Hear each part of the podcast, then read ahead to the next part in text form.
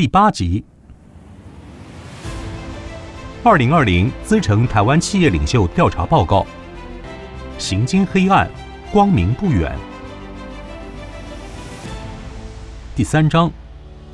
新时代的人才技能提升之二，人才是驱动企业成长的关键。在科技快速进展的今日，所有组织都渴望更具才干的劳动力，但杰出的人才却极为缺乏。事实上，不仅企业领袖热切希望找到或培训所需人才，对于员工而言，同样渴望持续精进数位技能，以提高就业力。PwC 针对全球两万两千名员工进行调查，并发布全球数位技能提升调查报告。调查发现，有百分之七十七的受访者希望学习新的知识或技能，以提高未来的就业能力。随着人工智慧与机器人成为未来劳动力的一大部分，大量低阶工作可能被机器所取代。今日的企业领袖肩上背负更大的责任，以确保世界各地的人们继续从事有意义的工作。就像和大工业股份有限公司董事长沈国荣所说。企业对人才的培养要有规划，更要有使命感，不能全都仰赖政府。在二零二零资诚台湾企业领袖调查，明确地看到了一个令人振奋的趋势：越是积极进行人才技能提升的企业，越能从中获得回报。人才技能提升领先企业群，无论在强化企业文化与员工认同、业绩成长、提高员工生产力、减少人才错置。帮助取得人才与留住人才，以及加速创新及数位化转型，都比人才技能提升刚起步的企业更能收到效果。进一步交叉分析，更可发现，在人才技能提升上越具成效的企业，对自身未来营收成长更具信心。在人才技能领先企业群中，有百分之二十六对未来一年营收成长非常有信心，不仅高于整体平均的百分之二十。更较人才技能提升刚起步企业群的百分之十四高出十二个百分点。若看中短期营收信心，差异更为明显。领先企业群有高达百分之四十对于未来三年企业营收极具信心，较技能提升刚起步企业的百分之十八高出一倍有余。这种相关性显示，越是积极进行人才技能提升的企业，往往更能建立与员工与社会大众之间的信任。进而，在实际的营收上获得回报。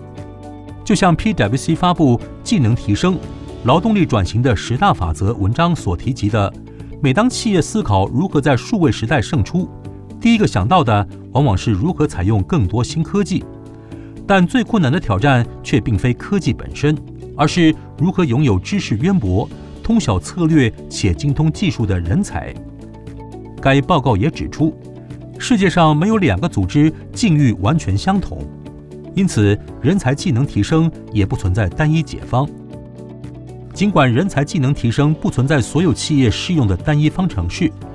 但2020资诚台湾企业领袖调查透过访谈多位企业领袖与业界精英，发现人才轮调乃是多位台湾企业领袖共同推崇的人才培育做法之一。台达电子工业股份有限公司董事长海英俊指出。当人才到某一个阶层，一定要经过不同功能部门的轮调。当人才的眼界不同、经验不同，能力也会跟以往不一样。轮调的重要性不言而喻。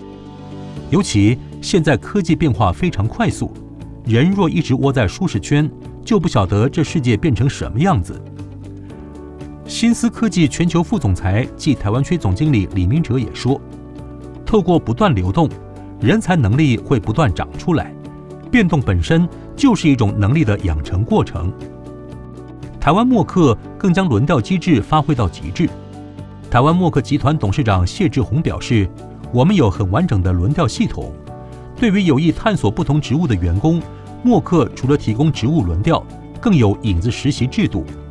让员工在考虑是否转调其他部门前，先有从旁观察其他部门实际工作情形的机会。”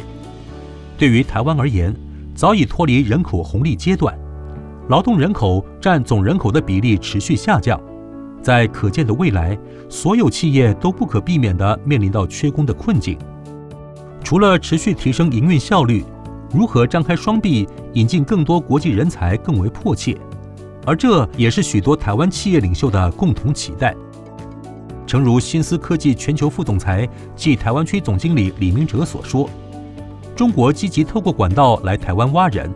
用较高的薪水来吸引这些台湾年轻工程师。如果政府不正视人才流失的问题，长期会有更大的挑战。他也呼吁政府必须透过制度设计，让世界更多优秀的白领到台湾来工作。这不光是移民法规，还包括教育、工作及生活环境等配套。SEMI 国际半导体产业协会全球行销长暨台湾区总裁曹世伦也表示，人才在半导体产业都是国际性的流动。产业与政府需要更多沟通，如何在不影响台湾精英人才就业状况的前提下，引进更多国际的人才。台湾区电机电子工业同业公会理事长李世钦指出，受限于低薪、社会氛围不够国际化、国家平均外语能力水准及国际议题讨论不足等因素影响，台湾在国际型人才眼中不具发展性及吸引力。而要吸引更多国外的人才进入台湾市场，进而提升台湾科技的发展，很重要的就是产官学要能合作。